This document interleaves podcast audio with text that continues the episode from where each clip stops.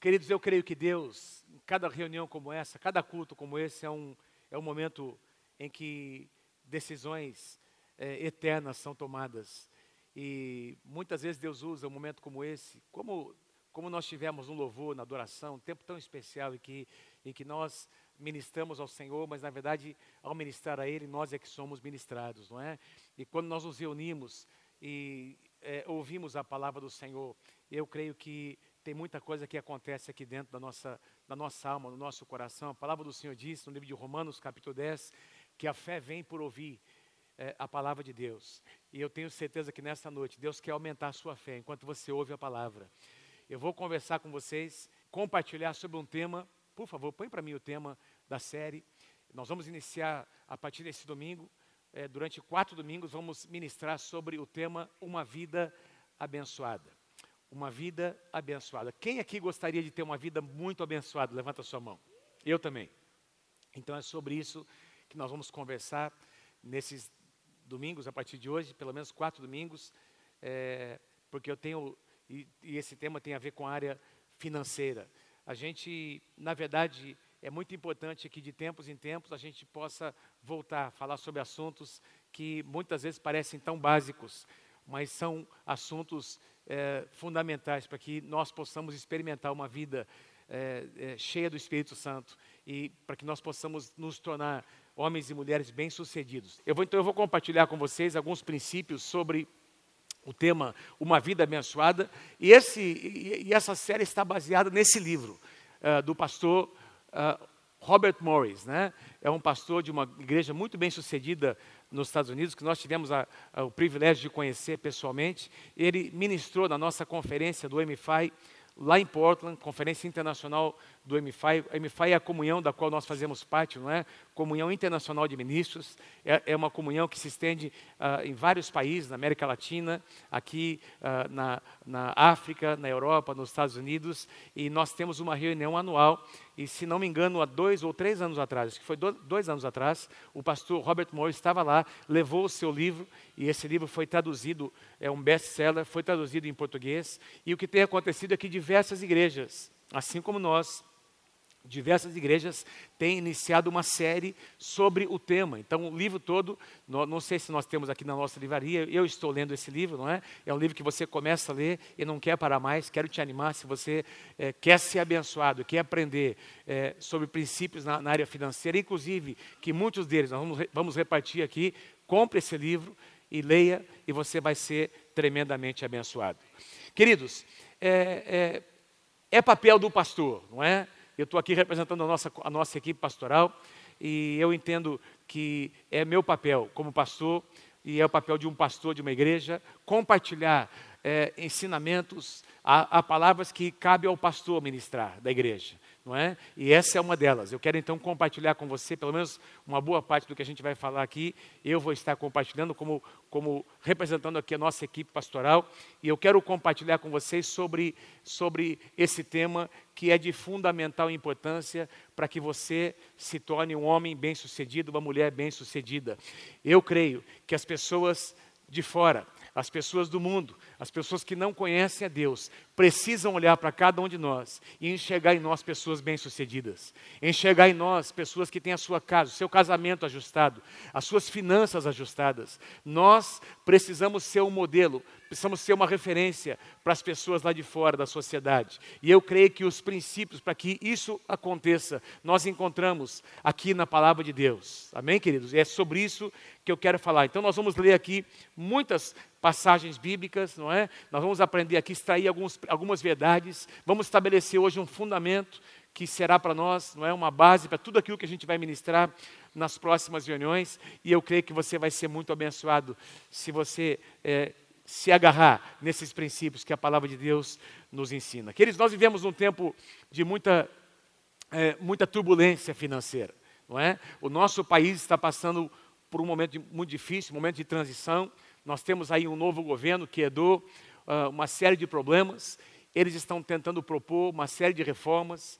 reforma da Previdência, reforma, reforma tributária, e eu e você sabemos como tem um jogo de interesse uh, por trás dessas, desses temas, e mas o fato é que se algumas coisas não acontecerem, o nosso país, que já está em crise, muitas pessoas desempregadas, a coisa pode ficar pior do que está.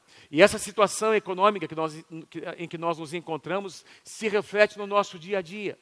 Com certeza nós temos aqui alguns irmãos, aqui na nossa igreja, não é? é empresários, é, empregados, pessoas que dependem de um salário, e você tem sido afetado por essa situação. Tem algumas, alguns irmãos entre nós que estão enfrentando situações de dívidas, e você está passando por isso não porque você gostaria de estar nessa situação, e, e, mas quem sabe houve até uma situação por, que, que, envolveu o próprio governo, não é? tempestades que vieram, situações de mudança que aconteceram, e você foi pego de surpresa.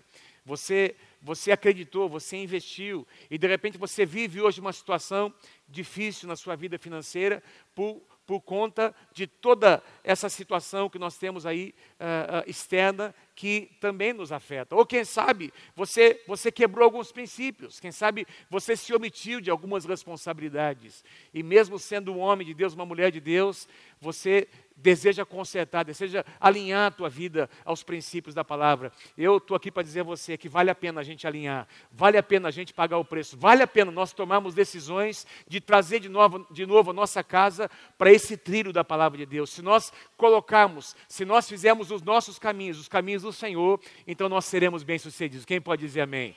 Então a bênção de Deus irá retornar para a nossa casa. Quero começar lendo com você uma passagem que você conhece, Oséias capítulo 4, versículo 6, o profeta diz, inspirado por Deus: O meu povo está sendo destruído, é? está se enfraquecendo, é, porque lhe falta o conhecimento. É uma, uma profecia que, certa ocasião, um profeta do Senhor liberou sobre o povo de Deus, dizendo: Olha, existe pecado, existem, existem consequências acontecendo por falta de conhecimento, por falta de entendimento da palavra, dos princípios da palavra. Então, é o que nós queremos fazer aqui, ensinar você princípios da palavra. E a decisão vai ser tua, não é? A decisão é de cada um de nós. Cada um de nós traz experiências pessoais e quem sabe até alguns ensinamentos que alguns de nós aprendemos. Alguns ensinamentos e você você ouviu aquilo, aquilo entrou no seu coração. E eu vou comentar algumas, algumas situações como essas, não é? Que, que de repente o que você aprendeu, a forma como você aprendeu, não é bem como a Bíblia, como a palavra do Senhor ensina. Então, eu estou aqui para tentar mostrar a você, de maneira muito simples, alguns princípios que são muito simples da palavra e que, se você praticar, a bênção de Deus virá sobre a tua casa. A bênção de Deus virá sobre a tua família. Primeiro princípio, primeira verdade que eu quero trazer para fundamentar, antes de nós entrarmos no tema principal, que eu vou fazer isso na segunda parte do nosso tempo, mas a, a, a primeira verdade que eu quero estabelecer como fundamento é essa verdade de que o nosso Deus tem prazer em nos abençoar. O Deus que você serve é um Deus que tem prazer em te abençoar. Diga amém se você crê em nome de Jesus. Ele não está contra você, ele não faz acepção de pessoas, ele não tem algumas pessoas escolhidas que ele resolve, que ele decide abençoar em detrimento de outras, ele não tem os seus filhos escolhidos, ele não tem os seus filhos mimados, que ele faz, que ele dá mais para eles do que para os outros, não. O que nós encontramos na palavra é que se nós alinharmos a nossa vida, a nossa conduta, as nossas escolhas, alguns princípios da palavra de Deus, a bênção de Deus virá sobre nós, porque o nosso Deus, o caráter do nosso Deus é abençoador. Vou repetir: o caráter do nosso Deus, a natureza do nosso Deus, ele é um Deus abençoador. Você encontra isso desde o começo, desde o início. Não é quando Deus faz, quando Deus cria o homem, quando Deus ali com as suas mãos, ele cria o homem e a mulher. A palavra do Senhor diz, queridos, não foi a primeira declaração de Deus para o homem, poderia ter sido: Ah, como eu te amo. Ah, como foi bom fazer. Olha, você, você foi criado à minha imagem, à minha semelhança. Como eu amo você. Não, Deus até, apesar de que Deus amava e sempre amou o homem, mas a primeira atitude de Deus foi abençoar, crescer e multiplicai-vos. Exerçam o meu domínio, me representem na face da terra. Exerçam a minha autoridade, sejam prósperos. Essa foi a liberação de Deus, uma palavra de bênção, porque o nosso Deus é um Deus abençoador. Provérbios capítulo 10, versículo 22. Provérbios 10, 22, na tradução uh, uh, NVT, não é? Nova tradução nova versão transformadora, muito linda, muito boa essa tradução. A bênção do Senhor, diz lá, ela traz riqueza e Ele não permite que a tristeza a acompanhe. Olha que lindo, a bênção do Senhor traz riqueza. Tem uma tradução que diz traz prosperidade. E Ele, o Senhor, o Deus que libera a bênção, não permite que a bênção traga tristeza, seja acompanhado de tristeza. Queridos, Deus quer abençoar você e a bênção de Deus vai chegar para trazer alegria na tua casa. A bênção de Deus vai chegar para trazer bênção, para trazer, é, é, é, para convergir o coração dos seus filhos, para aproximar você de Deus, para aproximar você das pessoas que você ama. A bênção de Deus não será razão de divisão da sua casa, não será razão de divisão na sua família. A bênção de Deus não traz peso. Olha o que esse pastor declara, uma frase muito linda que ele escreve no seu livro, que eu trouxe aqui para vocês. Ser abençoado significa ter o poder sobrenatural de Deus trabalhando em seu favor, tornando os seus dias cheios de coincidências divinas. Queria pedir para você fazer comigo, para você ler essa declaração na primeira pessoa, tá bom? Você vai falar sobre é, a minha vida, não é? Vamos lá, ser, comigo, vamos lá. Ser abençoado significa ter o poder sobrenatural de Deus trabalhando em meu favor, tornando os meus dias cheios de coincidências divinas. Amém? Coincidências divinas, aquelas que você não consegue explicar. Parece que aconteceu por acaso. Parece que aquela pessoa entrou no seu escritório por acaso. Parece que você conheceu alguém. Parece que aquela pessoa te apresentou para uma outra pessoa que abriu aquela porta. Parece que foi por acaso, mas não é por acaso. Foi Deus que preparou. Foi Deus que trouxe aquela pessoa para se conectar com você. Foi Deus que fez com que aquele negócio chegasse às suas mãos. Foi Deus que preparou. Então, são coincidências divinas. Quando Deus está no negócio, meu irmão. Quando a bênção de Deus está presente. Coincidências divinas, sobrenaturais, acontecem em nosso favor. Diga amém se você crê em nome de Jesus. Uma pessoa abençoada não significa necessariamente uma pessoa milionária, que tem muitas posses, mas uma pessoa abençoada e próspera, hum, porque prosperidade não significa necessariamente apenas finanças. Prosperidade tem a ver com estilo de vida. A bênção de Deus tem a ver com o seu jeito de ser, o, seu, o que você é na essência. E eu creio que Deus quer tornar cada um de nós pessoas é, bem-sucedidas nesse sentido, que as pessoas vão olhar para nós. E até pessoas que têm muitos recursos vão desejar ter o que nós temos, porque nós carregamos a presença de Deus. Carregamos a presença de Deus. Então a pessoa olha e diz: Não, mas ele tem saúde. Olha como é a família dele. Olha, olha os filhos dele. Olha que casamento maravilhoso. Olha como essa pessoa, como, como ela, ela, ela transmite seus sentimentos. Olha, olha como ela, o seu estilo de vida. Por quê? Porque essa pessoa carrega a presença de Deus carrega a bênção de Deus sobre a sua vida. Muito importante nós compreendemos, dentro dessa verdade de que Deus quer nos abençoar. O escritor aos Hebreus diz em Hebreus capítulo 11, versículo 6, um, um dos versículos mais conhecidos do Novo Testamento, sem fé. Porque esse capítulo todo fala sobre os heróis da fé. E ele conclui, aliás, ele diz ali no meio, não é? Uh, antes de começar a, a, a, relacionar o nome, os nomes desses heróis da fé, o escritor aos Hebreus diz: de fato, sem fé é impossível agradar a Deus. Porquanto é necessário que aquele que se aproxima de Deus creia, em primeiro lugar, que Ele existe, e em segundo lugar, creia que Ele se torne galardoador, presenteador daqueles que o buscam. Ou seja, quem se aproxima de Deus se aproxima por fé, crendo que Ele existe e se aproxima também crendo que esse Deus que, que ele serve, que você serve, que nós servimos, é um Deus que abençoa, é um Deus que retribui, é um Deus que tem prazer em fazer isso. A tradução NVI diz: quem dele se aproxima precisa crer que ele existe e que ele recompensa aqueles que o buscam. Fala para quem está pertinho de você assim: olha, o nosso Deus é um Deus que nos recompensa. O nosso Deus é um Deus de recompensas. O nosso Deus é um Deus que espera algumas atitudes para nos recompensar. Olha, que pai não gosta de fazer isso? Que pai que não tem prazer, queridos, em, em abençoar os seus filhos? quando existe uma atitude correta, quando existe uma atitude de honra. É ou não é verdade? Que pai que não tem prazer em elogiar, em, em, em derramar elogios para o seu filho e abençoar o seu filho, a sua filha, quando existe uma correspondência? É assim que Deus age.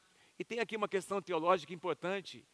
Porque muitas pessoas, e até tem um ensinamento aí no Brasil correndo, não é? Sobre a graça, e eu, nós cremos na graça. Nós cremos que nós estamos aqui pela graça de Deus. Nós acreditamos que nós somos salvos pela graça de Deus. Que aquilo que Jesus conquistou na cruz do Calvário, pela graça de Deus, nos pertence como herança. Amém? Quando Jesus morreu na cruz do Calvário, antes de morrer, aliás, pouco antes de morrer, ele disse: Olha, é o fim, tudo está consumado, ou seja, a obra de Jesus foi feita, foi, foi completa na cruz do Calvário. Não tem nada que eu e você possamos fazer a mais ou a menos que vai mudar esse fato. Jesus fez e o que ele fez está feito. Amém, queridos? Isso é graça.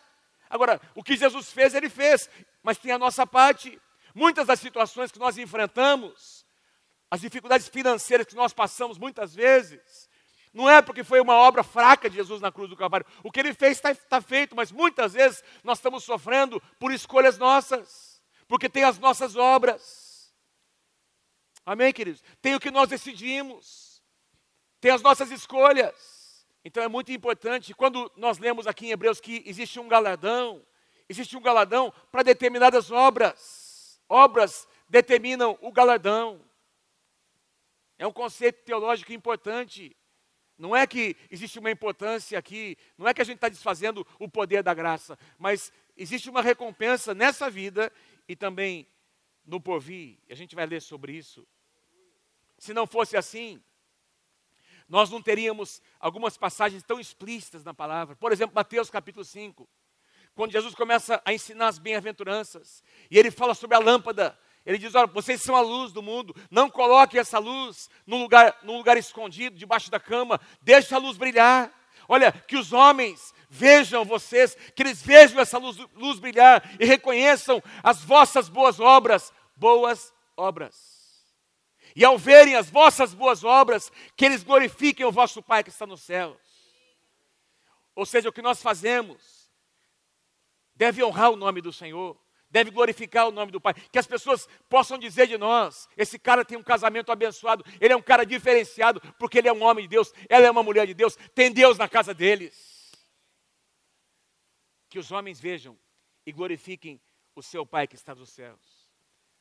Tiago, um dos, um dos escritores do Novo Testamento, ele chega a fazer uma afirmação que, em determinada época da história da igreja, na época de Martinho Lutero, Martinho Lutero, que foi o homem usado por Deus para trazer essa revelação de que a salvação, não é, é pela fé e não por obras. Quando Martinho Lutero se deparou com, com, com a carta que Tiago escreve, dizendo, olha, que a fé sem obras é morta, ele entrou numa, num, parafuso e ele, e ele, chega até a questionar a veracidade do livro, do livro de Tiago, mas o livro de Tiago é inspirado por Deus, sim. E Martinho Lutero teve que reconhecer essa verdade. E diz lá em Tiago: olha, nós podemos ter fé, mas se não houver, se as obras não acompanharem, de que adianta essa fé? Deus tem levantado e chamado você para ser uma, um homem e uma mulher de fé. Mas as obras que você pratica devem validar a fé que você exerce em Deus. A sua conduta, a sua vida, a sua casa precisa re refletir a fé que você crê, que você professa. Você crê, quem crê, diga amém em nome de Jesus. Olha o que Jesus diz em Marcos capítulo 10, versículos 29 e 30. Olha o que ele fala aos seus discípulos. Marcos capítulo 10, versículos 29 e 30. Respondeu-lhe Jesus: Digo-lhes a verdade, ninguém que tenha deixado casa, olha, ele fala sobre bens materiais. Ninguém que tenha deixado casa, irmãos, irmãs, pai, mãe, filhos ou campos, propriedades, por causa de mim e por causa do Evangelho, deixará de receber cem vezes mais. Quantas vezes mais, queridos? Cem vezes mais. Ah, na eternidade. Não, olha o que Jesus disse. Cem vezes mais já no tempo presente, durante essa vida. E ele chega a dizer casas, irmãos, irmãs, mães filhos e campos, pessoas, enfim, uma herança abençoada. E com eles também perseguição, porque a perseguição vem. E também, na era futura, ou seja, na vida eterna. Então, Deus, Jesus promete: olha, sim, vai haver uma bênção, vai haver um galadão um dia na eternidade, quando nós nos encontrarmos diante do Senhor, as nossas obras serão avaliadas, é o que está na palavra de Deus. Mas Jesus também está dizendo que nós vamos experimentar o fruto, vamos experimentar as bênçãos das escolhas que nós fizemos ainda nessa vida. E é isso que eu creio sobre a tua casa, em nome do Senhor Jesus. Que se você alinhar a tua casa aos princípios da palavra, você vai experimentar a bênção de Deus durante essa vida. Você vai experimentar a bênção na sua casa, no seu trabalho, nas suas finanças, durante essa vida. E você terá condições de deixar uma herança para os seus filhos. Quem crê, diga amém, em nome de Jesus. Nosso Deus é um Deus abençoador. Número dois, o nosso Deus é um Deus que recompensa a boa administração, a boa mordomia. O nosso Deus é um Deus que recompensa a boa mordomia. Mordomia é, uma, é um princípio, é uma, que nós encontramos na palavra de Deus, não é? No Antigo e no Novo Testamento. Por exemplo, José foi mordomo na casa de Potifar. E essa ideia de mordomia é a ideia, o mordomo, ele, ele administra recursos que não são seus. Muito recurso, ah, muita riqueza às vezes passa nas mãos de um mordomo, ele está ali administrando, está cuidando de algo que não lhe pertence, pertence ao seu Senhor, mas por causa da sua fidelidade, por causa do seu caráter, ele, ele ocupa um lugar de confiança.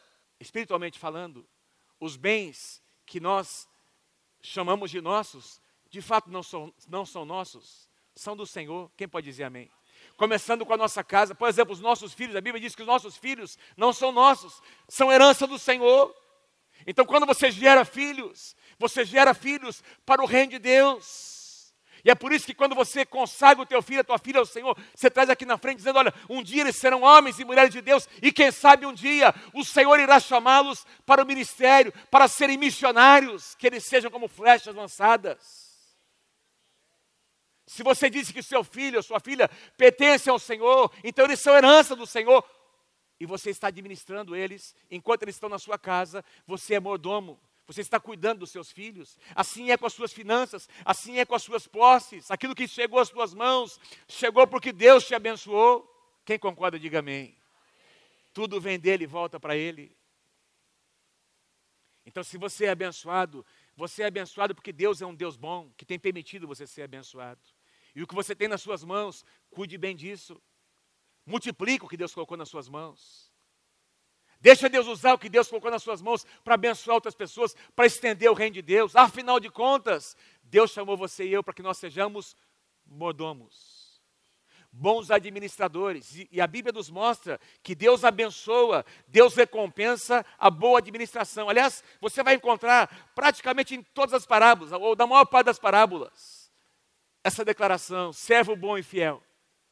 Mordomo bom e fiel. Você foi fiel no pouco. Olha, eu vou te colocar agora sobre o muito. É um princípio espiritual. Quem é fiel nas pequenas coisas será fiel quando a bênção de Deus vier.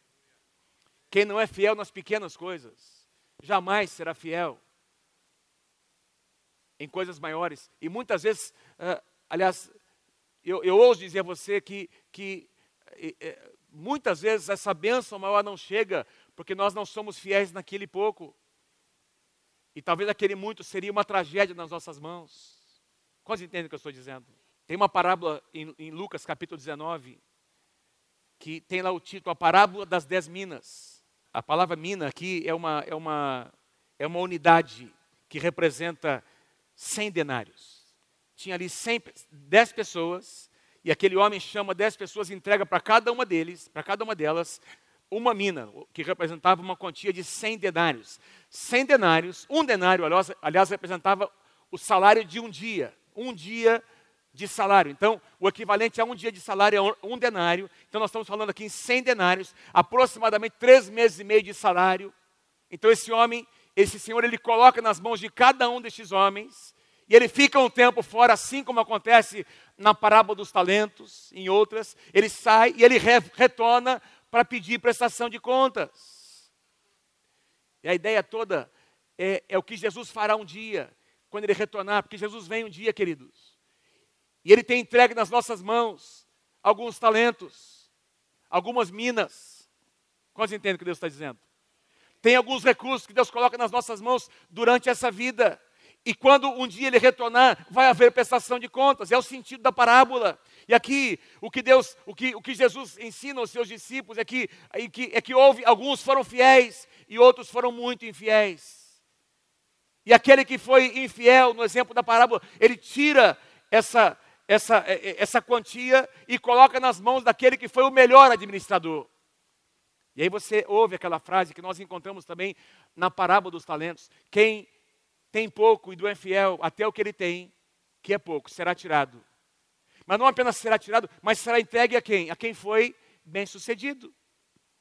Então diz lá: quem tem e foi fiel, terá em abundância mais ainda, porque ele administrou bem, mas quem não tem, quem não trabalhou bem com o pouco que chegou nas suas mãos, quem não administrou bem, quem não foi um bom mordomo, até o pouco que ele tem, vai ser tirado das suas mãos e colocado nas mãos de alguém que sabe administrar. Não é forte isso, queridos? E não é o que nós encontramos no dia a dia. Presta atenção. Eu estou orando aqui para homens e mulheres, que eu creio que Deus quer fazer de cada um de vocês bons administradores, bons mordomos. Porque durante a sua trajetória, recursos chegarão às suas mãos. Eu tenho aqui, nós temos aqui histórias diferentes. Quarta-feira teremos uma reunião com empreendedores e nós teremos aqui alguns irmãos testemunhando de alguns negócios que começaram assim pequenininho. Tem um dos irmãos que vai testemunhar que Deus deu a graça dele, dele criar um, um aplicativo que está sendo usado no Brasil todo. Deus está abençoando demais esse irmão, o irmão querido dessa casa. Começou assim pequenininho, começou sendo fiel em coisas pequenas e Deus tem projetado, Deus tem dado influência para esse homem de Deus dessa casa. Temos outros testemunhos, porque é sempre assim. E a pergunta que surge numa situação como essa é essa: você é uma pessoa confiável? Deus poderia confiar um pouco mais nas suas mãos?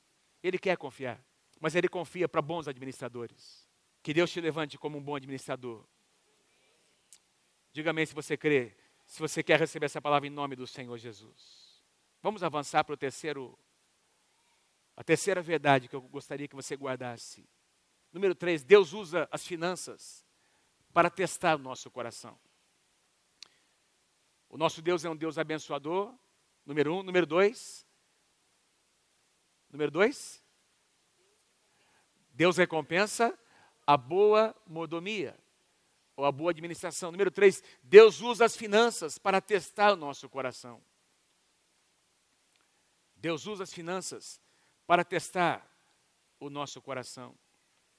Quer nós gostemos ou não, essa é uma verdade bíblica e a gente é, não ministra muito sobre o tema, conforme eu estou abordando aqui com vocês, não é? é a gente ministra sobre muitos temas a, a, aqui nas nossas reuniões, mas é, é, é, assim que funciona. Se você, por exemplo, eu fui fazer um, eu fiz um estudo, aliás, nesse livro ele comenta alguns, alguns números interessantes, não é?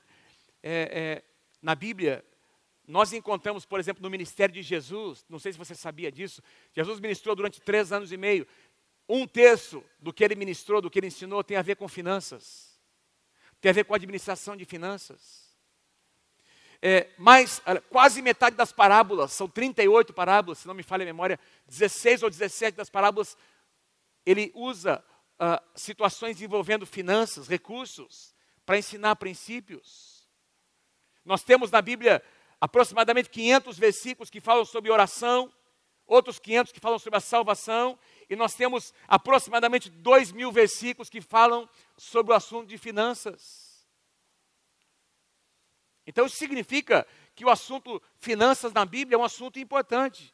Vocês estão comigo, sim ou não? Se a Bíblia enfatiza, é porque é importante, queridos. Importante para Deus que nós aprendamos a administrar aquilo que chega às nossas mãos. Mas a verdade é que nada tem poder de revelar mais o coração de um homem de uma mulher do que a área financeira. É nas finanças que nosso coração se revela. Jesus disse em Mateus capítulo 6, versículo 21, pois onde estiver o teu tesouro, aí estará também o teu coração. Onde estiver a tua paixão, onde estiver teu foco, a tua, a, né, o teu coração vai estar naquele lugar. É aquilo que vai te atrair. Tem uma passagem que Nós lemos também em 1 Timóteo capítulo 6, versículo 10, onde Paulo escreve para o seu filho Timóteo, que nessa ocasião era pastor de uma igreja, pastor da igreja em Éfeso. E Paulo escreve ao seu filho Timóteo, dizendo: Olha, Timóteo, o amor ao dinheiro é a raiz de todos os males. Perceba que Paulo não escreve que o dinheiro é a raiz de todos os males. Paulo não escreve o, o, o dinheiro é o problema, o dinheiro é a razão, não. Paulo diz: olha, o apego ao dinheiro, a cobiça, né, o coração apegado ao dinheiro, isso sim é a, razão, é a razão de todos os males, a raiz de todos os males. E algumas pessoas, por cobiçarem o dinheiro, por se apegarem ao dinheiro, desviaram-se da fé, caíram da fé, queridos. Estavam caminhando com Deus, de repente começaram a ser bem-sucedidos, e subiu a cabeça. E deixaram, apostataram a fé e trouxeram tormento e sofrimento para a sua própria vida. Não é isso que Deus planeja para mim e para você. Mas a Bíblia diz, a palavra do Senhor diz, que Ele quer nos abençoar, Ele quer fazer com que recursos cheguem até as nossas mãos, mas nós precisamos ter essa, isso bem resolvido no nosso coração. Olha, eu serei abençoado, mas quando eu for abençoado, essa bênção passará por mim, e essa bênção vai se estender às pessoas. Essa bênção não vai corromper o meu coração. Essa bênção não vai, me, não vai fazer com que eu me apegue à, bênção em si, mas eu vou me apegar mais ainda ao Deus, aquele que me favoreceu com a bênção. Porque muitos, quando a bênção de Deus, a bênção que Deus liberou chega, se, esqueçam de, se esquecem de Deus. E começam a viver sua vida em função da própria bênção. E se afastam de Deus. Quando Deus chama Abraão, queridos, interessante, em Gênesis capítulo 12, Deus diz: Abraão, sai da tua terra sai da tua parentela. Abraão já era um homem muito próspero. Mas você percebe que a partir de Gênesis capítulo 12, ele vai se tornando cada vez mais próspero, porque assim é o caminhar de um homem, de uma mulher de Deus. Quando você segue, quando você ouve e quando você corresponde à voz de Deus, a bênção de Deus vai morar na tua casa. Deus vai te abençoar. E Abraão continua, ele continua sendo cada vez mais abençoado. E Deus diz para Abraão: ah, presta atenção, Abraão, eu vou abençoar aqueles que te abençoarem, e aqueles que te resistirem serão resistidos por mim. Abraão, presta atenção, eu vou fazer o teu nome famoso, em ti serão benditas todas as famílias da terra. Se tu uma bênção, Abraão. Olha, quando a bênção chegar na tua casa, torne-se uma bênção para as pessoas. Seja generoso, compartilha. Que essa bênção não seja um fim em si, amados, a bênção de Deus não pode ser um fim em si. Ela tem um propósito. Se Deus vai nos abençoar, Ele vai nos abençoar com um propósito: que outras vidas sejam abençoadas, que o seu reino seja estendido. Sim, você vai poder desfrutar daquilo que Deus colocar nas suas mãos. Mas não se esqueça, continue sendo um canal da bênção de Deus. E Deus vai continuar te abençoando. Vamos, aliás, deixa eu ler o último versículo aqui dessa, desse segundo, desse terceiro ponto. 2 Coríntios capítulo 9, versículo 8.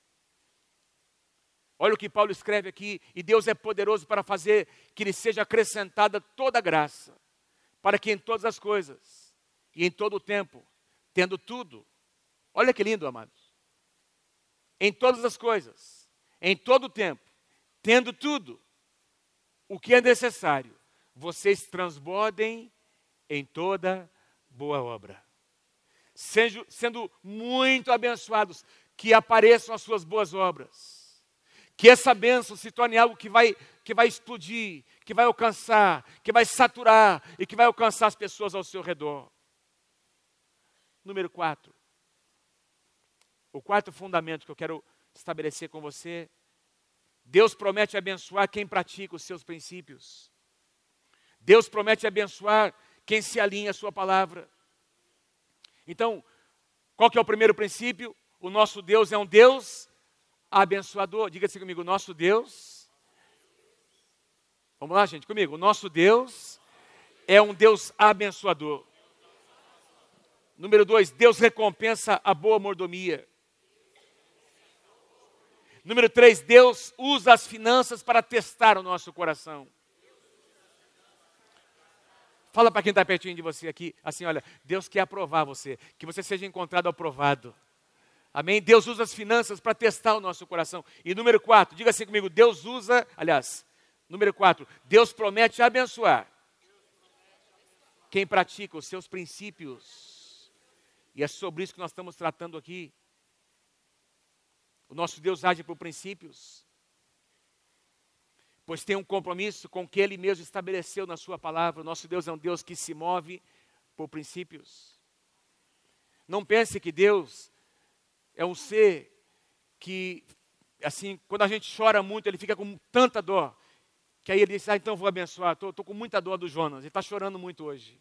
Não, não é assim que Deus move. Agora, quando Deus vê o Jonas quebrantar o seu coração, porque ele foi lá para a sala de oração, abriu a palavra, e de repente ele percebeu que algumas atitudes dele não estavam alinhadas com a palavra, e agora ele está quebrantando o seu coração, dizendo: Senhor, eu me arrependo, eu quero voltar, eu quero voltar ao início, eu quero voltar ao meu primeiro amor, eu quero voltar a praticar as primeiras coisas, eu quero voltar a praticar aqueles marcos que eu removi, eu quero voltar a respeitar aqueles limites, Senhor. E aí Deus vê então o coração do Jonas, vê ele se alinhando à palavra, e esse alinhamento do coração do Jonas, a palavra de Deus, move o coração de Deus para abençoar o Jonas. É assim que funciona. É por isso que não existe acepção de, de pessoas. Quem se alinha aos princípios da palavra, e são muitos, mas são muito simples. A bênção de Deus vem. Olha o que diz em Deuteronômio capítulo 28, versículos 2 e também do versículo 8 até o versículo 12. Todas essas bênçãos, Deus disse por meio de Moisés, virão sobre vocês e os acompanharão, se vocês, o que? Obedecerem. Se vocês se alinharem aos princípios. Se vocês obedecerem ao Senhor e ao, ao seu Deus. Versículo 8: O Senhor enviará bênçãos aos seus celeiros e a tudo que as suas mãos fizerem. O Senhor, o seu Deus, os abençoará na terra que lhe dá. Versículo 9: O Senhor fará de vocês o seu povo santo, conforme prometeu em juramento, se obedecerem os mandamentos do Senhor, o seu Deus, e andarem nos seus caminhos. Então, versículo 10: Todos os povos da terra, o mundo verá que vocês pertencem ao Senhor. Terão medo aqui, o medo aqui é, significa respeito. Eles respeitarão vocês, pelo que vocês são, porque vocês são povo de Deus. Versículo 11: o Senhor lhes concederá grande prosperidade. Quem pode dizer amém? Quem recebe essa palavra? O Senhor é, concederá a vocês grande prosperidade no fruto do seu ventre, nas crias dos seus animais. Veja, está falando sobre a economia, como a economia girava naquela época: animais, plantações, criações, olha, no fruto do seu ventre, nas crias dos seus animais, nas suas uh, e nas colheitas da sua terra, nessa terra que ele jurou aos seus antepassados que daria a vocês. O Senhor abrirá o céu, o seu bom tesouro, céus abertos, céus abertos sobre nós. O Senhor abrirá o céu, o, seu, o depósito do seu tesouro, para enviar chuva à sua terra. Por que chuva, amados? Porque o homem poderia rasgar a terra, preparar a terra, plantar a semente, mas a chuva dependia do sobrenatural, da ação sobrenatural de Deus. Então não adiantaria semear a terra, fazer a sua parte, se Deus não agisse. E aqui Deus promete: se vocês agirem em obediência, eu vou fazer com que a chuva caia na sua semente, no seu campo. O Senhor abrirá o céu, o depósito do seu tesouro, para enviar chuva à sua terra no devido tempo e para abençoar todo o trabalho das suas mãos. Não é uma parte deles, é todo o trabalho das suas mãos. Vocês serão tão abençoados que vocês chegarão a emprestar para muitas nações e de nenhum modo tomarão emprestado.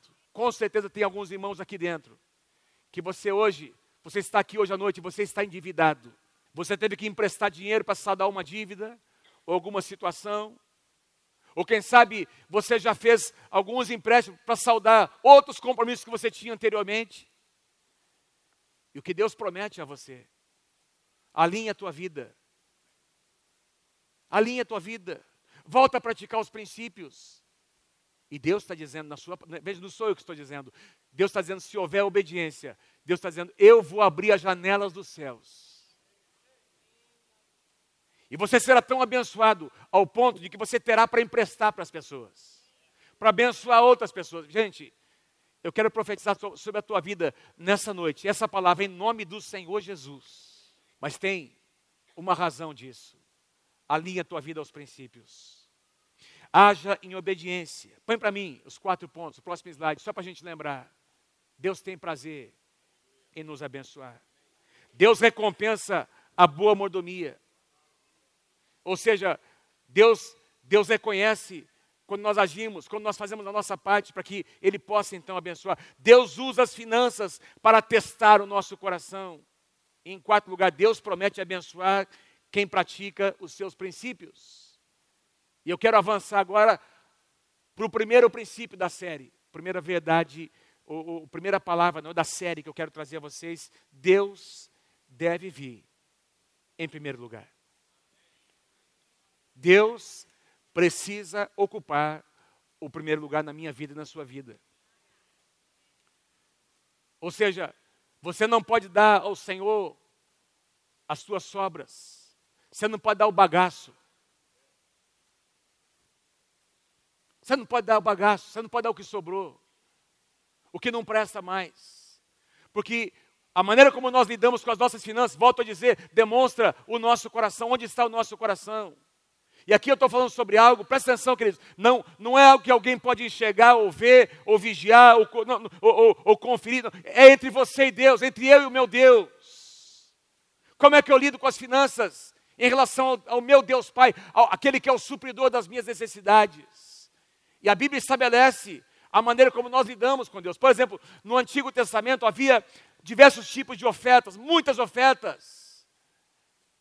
Então, por exemplo, se você visitasse o Antigo Testamento, lá no deserto, por exemplo, onde o, o, o tabernáculo de Moisés estava edificado, você ia encontrar pela manhã e à tarde sacrifícios estavam sendo feitos. Você ia encontrar, por exemplo, durante todos os anos, mesmo depois que eles entraram na terra prometida, quando o povo, quando a nação se estabeleceu na terra, anualmente eles celebravam as, as festas de Israel, sete festas, durante todas as festas, sendo a festa da Páscoa a principal delas, sempre o povo trazia ofertas para entregar aos pés do Senhor, aos pés dos sacerdotes. E as ofertas eram trazidas assim: cereais, animais, eram os bens que as pessoas possuíam. Além de todas as ofertas, haviam duas principais que eu quero comentar sobre isso com vocês nessa noite. Diga assim comigo: primícias e o dízimo. Então, a oferta de primícias era uma, uma das ofertas principais que os israelitas traziam ao Senhor, e tem toda uma aplicação agora no Novo Testamento que eu vou comentar com vocês, e também o dízimo, que representava a décima parte de toda a renda que as pessoas obtinham durante o ano. Então, anualmente, a décima parte de toda a renda que os israelitas é, é, obtinham era trazido então até a casa do Senhor, entregue ali aos sacerdotes. Deixa eu falar com vocês primeiro sobre a oferta de primícias. Eu quero ler com você Êxodo capítulo 13.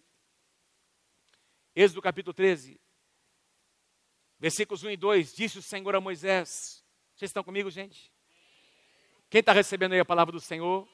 O ensinamento dessa noite, amém? É, é, é importante nós, nós aprendemos, não é? A fé vem por ouvir a palavra, não é? E é o que a palavra de Deus diz. Não tem nada a ver com a, com a visão da igreja de Nova Aliança, apesar de que isso aqui se alinha com o que nós cremos, tem a ver com a palavra, tem a ver com doutrina, com a palavra do Senhor, e aí nós escolhemos se nós queremos ou não nos alinhar ao que a palavra de Deus diz, não é? Êxodo capítulo 13, versículos 1 e 2, e disse o Senhor a Moisés: consagre a mim todos os primogênitos.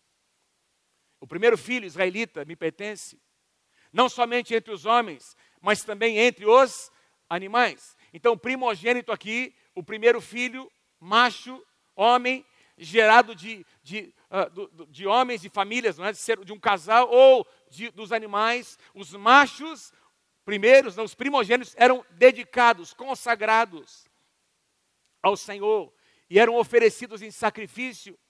Os primogênitos representavam oferta de primícia, porque não era apenas o primogênito das pessoas e dos animais, também os primeiros frutos da terra. Por exemplo, tinha lá uma plantação de, de, de trigo, não é? Então, quando as pessoas, as famílias começavam a colher os, os primeiros feixes que eram colhidos, tinha lá uma grande plantação. Então, por exemplo, eles plantaram, choveu na terra, começou a crescer. Quando chegava a época da colheita, os primeiros feixes que eram tomados, as famílias traziam e entregavam como oferta ao Senhor.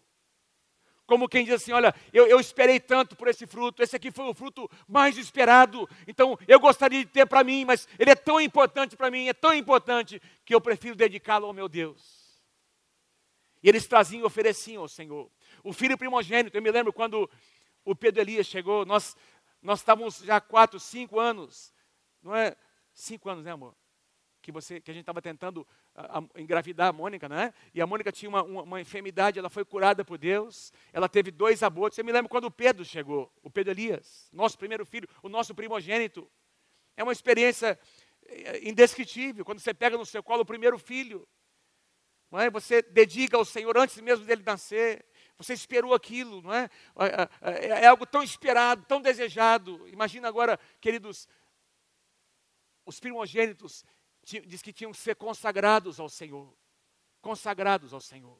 Dedicados ao Senhor. Versículo 12, olha o que diz aqui. Separem para o Senhor o primeiro nascido do, de todo o ventre. Agora vai falar dos animais. Todos os primeiros machos dos seus rebanhos pertencem ao Senhor. Resgatem com um cordeiro. Agora ele vai começar a falar sobre animais impuros. Resgatem com um cordeiro toda a primeira cria dos jumentos. Não apenas os jumentos, mas muitos outros animais. Eles eram tidos como animais impuros no contexto do Antigo Testamento. O que é que Deus diz? Vocês vão substituir aquele jumentinho que nasceu.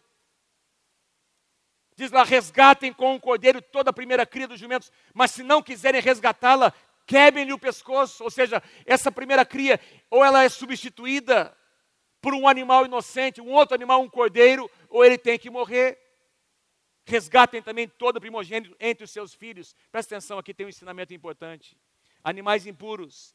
Então, quando nascia esse primogênito de um animal impuro, ele não poderia ser trazido ao Senhor, porque ele era impuro. Veja o paralelo entre nós e esses animais. Nós também éramos impuros. Nós, não havia no, nada em nós que poderia agradar o coração de Deus. Nós não poderíamos ser trazidos até a presença do Senhor, porque o pecado nos afastaria da Sua presença. Mas Jesus veio para nos substituir. Diz aqui, ó, um cordeiro tem que ser, tem, o preço do resgate será o, o próprio um cordeirinho, não é? Que ele vai substituir aquele animal impuro. Quando João Batista viu Jesus chegando para ser batizado, ele disse: Eis o cordeiro de Deus que tira o pecado do mundo. Aqui está o cordeiro que substitui todos os demais que são imundos. E aí você estávamos ali naquela situação. Jesus morreu no meu lugar no seu lugar, para que eu e você pudéssemos ser aceitos por Deus. Agora, o mais importante, Jesus, a palavra do Senhor diz, eu não tenho tempo para mostrar a vocês, o apóstolo Paulo diz que Jesus se tornou o primogênito entre muitos irmãos. Nós somos todos irmãos de Jesus. Nós viemos depois dele. Jesus era o primogênito. Deus ofereceu as suas primícias para que eu e você pudéssemos experimentar a salvação. Deus nos deu o seu maior exemplo. Deus ofereceu o que ele tinha de melhor, o seu próprio filho, o primogênito. Ele era o unigênito e tornou-se o primogênito entre muitos irmãos, porque ele foi oferecido no meu lugar e no seu lugar. Quem acha que ele merece um aplauso nessa noite? Que princípio maravilhoso.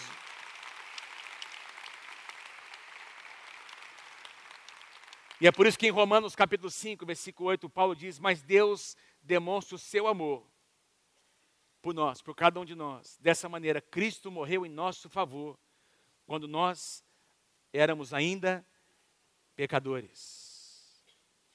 Pecadores. Então, nós estamos falando sobre oferta de primícias.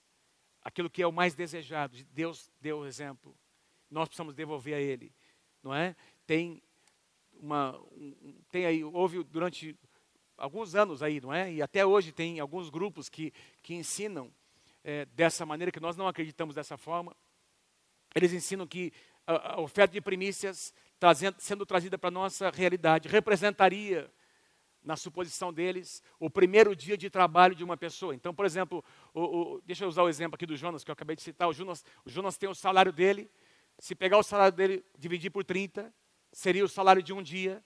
Então, na proposta desses, de, de, dessa teologia, não é? dessa, dessa ênfase de, que, que alguns irmãos trazem, então o Jonas deveria oferecer esse primeiro dia de trabalho a sua cobertura espiritual, o pastor que cobre a sua vida, ou alguém que representa a autoridade espiritual da sua vida. Não é assim que nós entendemos. Nós entendemos que primícias aqui tem um sentido de primeiros frutos, de primazia, de que Deus precisa ter o primeiro lugar no nosso coração. Não é para ser dado para alguém, é uma atitude de coração para com o próprio Deus. Ou Deus ocupa o primeiro lugar, ou não existe um segundo lugar.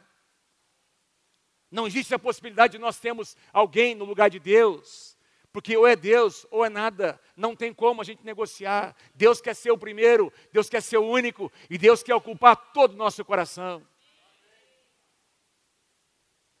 Então, primícias tem a ver com, esse, com essa atitude que diz: Senhor, eu não vou te dar sobra, eu vou te dar o meu melhor, porque o que eu faço também é um ato de adoração. Olha o que diz aqui em Provérbios capítulo 3, versículos 9 e 10. Honra o Senhor com os teus bens e com as primícias de toda a tua renda. Ou seja, quando você recebe qualquer coisa que chega nas suas mãos, que Deus permitir chegar, tem alguma coisa que precisa voltar para Deus, não no final do mês. Não quando você não é, é, é, digamos, se sobrar, ah, se, se, se eu, vou, eu, vou, aqui pagar, vou fazer, se sobrar alguma coisa, então eu vou, eu vou entregar. Não, pera um pouquinho. Primícias representam, chegou nas suas mãos, Deus tem a primazia, Deus tem o primeiro lugar. Qual que é a parte de Deus? O que é que eu vou entregar? O que é que eu vou devolver para Ele? Eu vou fazer isso antes de mais nada, porque quando eu faço isso, todo o restante é resgatado, todo o restante é redimido. Quantos entendem? O primogênito era oferecido para que todos os demais filhos e frutos que viessem pudessem ser, ser resgatados. Então, primícias representam a primazia. A gente consegue ver esse princípio em tantos lugares na Bíblia. Por exemplo, quando o povo entra na terra de Canaã, qual que foi o nome da, qual que foi a primeira cidade onde eles entraram? A primeira cidade a ser vencida pelos israelitas, logo depois que eles cruzaram o Jordão, qual, qual era o nome da cidade? Jericó. O que é que Deus disse sobre Jericó? Olha, vocês vão entrar nessa cidade, mas tudo que vocês conquistarem, porque naquela época os despojos de guerra, é natural que, os, que, que o exército não é, que vencesse tomasse aqueles despojos, aquelas riquezas, como parte do seu prêmio. E eles fizeram isso em todas as demais cidades que foram conquistadas na terra prometida. Mas sobre Jericó, que foi a primeira cidade, primícias, Deus disse: essa cidade me pertence. Tudo que vocês conquistarem, traguem para o tesouro da casa do Senhor. Primícias. Amém? Deus disse para Abraão assim: Abraão, pega o teu filho, o teu único filho, aquele que você ama, Isaac, o filho da promessa, vai naquele monte ali e devolve ele para mim. Queridos, eu e você sabemos, está na palavra de Deus. Deus não aceita sacrifícios humanos de pessoas. Tá, é claro que Deus não estava, não iria deixar, permitir que Abraão sacrificasse seu filho. Deus estava testando o coração de Abraão. Oferta de primícias. Porque Deus disse para Abraão: Olha, em ti serão benditas todas as famílias da terra. Mas pega o que é mais importante para você e me entrega. Quem está comigo aí, diga amém. Diz que Abraão levantou no dia seguinte de madrugada, porque Deus era importante para ele. Deus era importante para ele.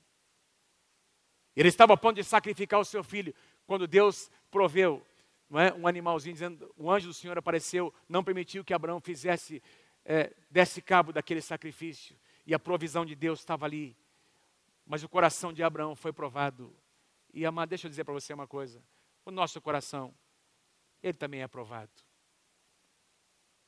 Ele é diariamente provado. Diariamente nós provamos que lugar Deus tem no nosso coração. E essa palavra não é, é para trazer peso ao seu coração, mas é para trazer a você um desejo de resolver isso. Dizer, Senhor, a partir de hoje, eu vou resolver a minha vida. Eu vou voltar ao primeiro amor.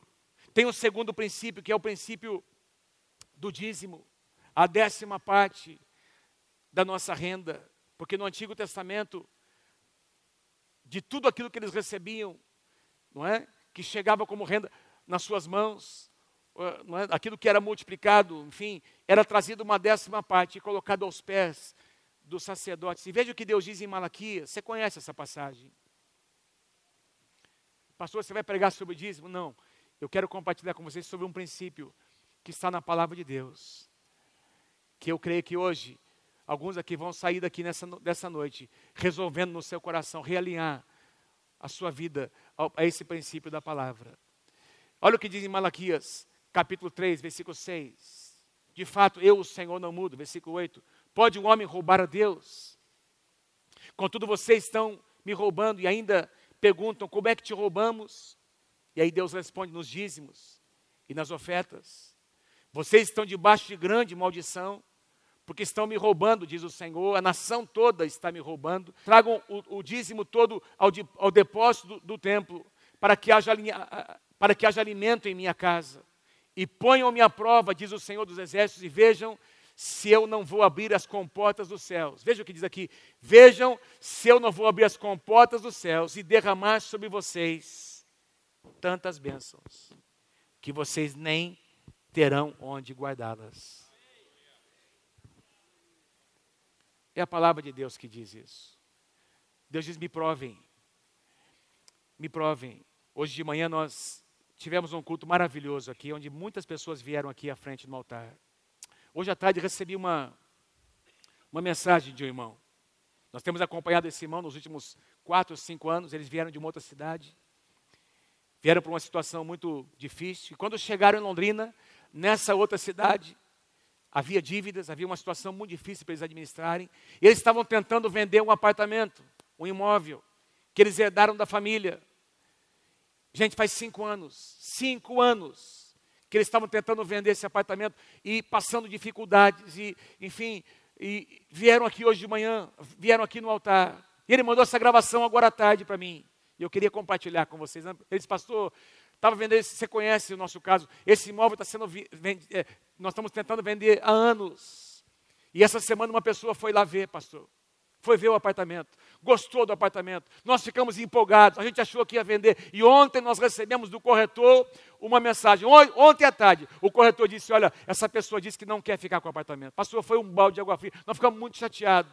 Viemos no culto hoje de manhã, viemos no altar, e agora à tarde acabei de receber um telefonema do corretor dizendo que aquela pessoa que tinha dito, dito, que não ia ficar com o apartamento, que Deus mandou ela dizer para o corretor, Deus mandou ela dizer para o corretor que ela ia ficar com o imóvel.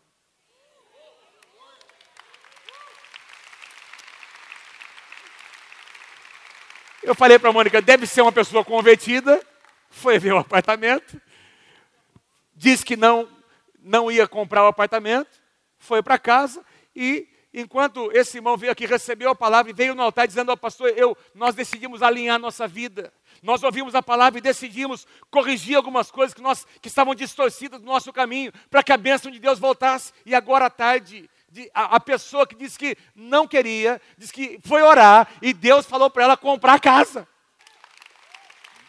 Nosso Deus não tem filhos preferidos. O nosso Deus tem filhos, é pai de filhos, que quando, dizem, quando se decidem a, a se tornar fiéis e alinhar a sua conduta aos princípios da palavra, esse pai tem prazer em abençoar. Então eu estou aqui para dizer a você nessa noite, em nome de Jesus, avalie a tua vida, avalie o teu coração. Nós não temos aqui na Igreja Nova Aliança um lugar onde você vai ser checado não é? Quem deu, quem não deu, esse aqui dizimou, dizimista, não dizimista. Não, nós não, nós não temos isso aqui na Igreja Nova Aliança. Não fazemos isso, porque nós entendemos que é entre você e o Deus que você serve. É entre nós e o nosso Deus. Mas nós estamos aqui, é nossa função, nosso papel ensinar você os caminhos do Senhor para que você faça as suas escolhas. Se você escolher bem, se você agir em obediência, como diz em Deuteronômio capítulo 28, a bênção de Deus virá sobre a tua casa. As janelas dos céus vão se abrir. E você vai experimentar provisão sobre a tua casa. Esses dias estava lendo uma reportagem sobre uma, uma companhia americana, muito bem sucedida, por sinal, Chicken Filé.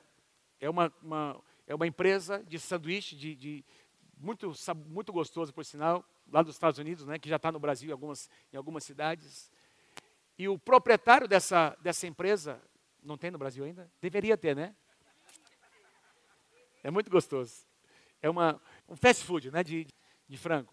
Muito gostoso, não é? E o dono dessa empresa, quando começou, quando fundou a empresa, ele é um cara cristão, um cara crente. E ao contrário daquilo que acontece nos Estados Unidos com a, a maioria das empresas que trabalham de segunda a segunda, não é? E sem parar, esse proprietário disse assim: nós vamos começar nossa empresa, mas no domingo ninguém trabalha. Nossa empresa vai fechar nos domingos para que os nossos funcionários possam ir na igreja no domingo, no primeiro dia da semana, primícias. Ele colocou isso como um padrão, estabeleceu isso. Não sei quanto tempo faz que essa empresa foi estabelecida, mas se você for procurar algumas outras, você vai encontrar no domingo, sábado, domingo, todas elas estão abertas. Essa empresa, ela fecha no domingo até hoje, como um princípio de vida. E, gente, é uma empresa que não para de prosperar. Porque esse homem disse: o primeiro dia da semana, segunda-feira, aliás, domingo, pertence ao Senhor. Eu quero que os meus funcionários, eu quero que eles vão para a igreja, eu quero que eles dediquem esse dia ao Senhor. E ele colocou isso como um princípio. E Deus começou a abençoar. Deus começou a abençoar. Primícias. Quanto dinheiro ele poderia estar ganhando trabalhando um dia mais? Eu, eu ouso dizer a você que ele está ganhando muito mais hoje do que ele ganharia se estivesse trabalhando sete dias por semana, porque ele decidiu honrar o Senhor com a sua empresa. São decisões que cada um de nós fazemos. Cada um de nós temos a maneira de demonstrar que Deus ocupa o primeiro lugar no nosso coração. Se você nessa noite, aliás, fique em pé comigo, fique em pé, por favor. Eu quero orar com você. Se Deus tocou o seu coração, e se em algum momento você teve a convicção no teu coração de que você precisa alinhar alguma conduta, algum procedimento, alguma atitude aos princípios da palavra, eu quero que você, quero te fazer um convite para que você venha aqui na frente. Nós queremos orar por você. Quero pedir perdão aqui aos nossos visitantes. Nós não costumamos, não é uma prática nossa falar sobre esse tema. Os membros dessa casa sabem disso, mas de vez em quando nós precisamos voltar a falar sobre princípios tão básicos, tão essenciais da palavra de Deus. O nosso desejo como pastores dessa casa é que a bênção de Deus venha sobre a tua casa é que a bênção de Deus venha sobre os seus negócios, a bênção de Deus venha sobre os seus filhos, sobre o teu casamento. Mas quem sabe Deus te trouxe aqui nessa noite para você realinhar algumas condutas, para você voltar a praticar algumas coisas que você praticava antes, mas que no meio do caminho você esqueceu, você deixou de priorizar, você deixou de fazer Deus, de colocar Deus como as suas primícias. E Deus está te convocando nessa noite, te dando a oportunidade de você voltar a fazer ou refazer a, a tua aliança com Ele. Enquanto nós cantamos essa canção, por favor, vem aqui à frente.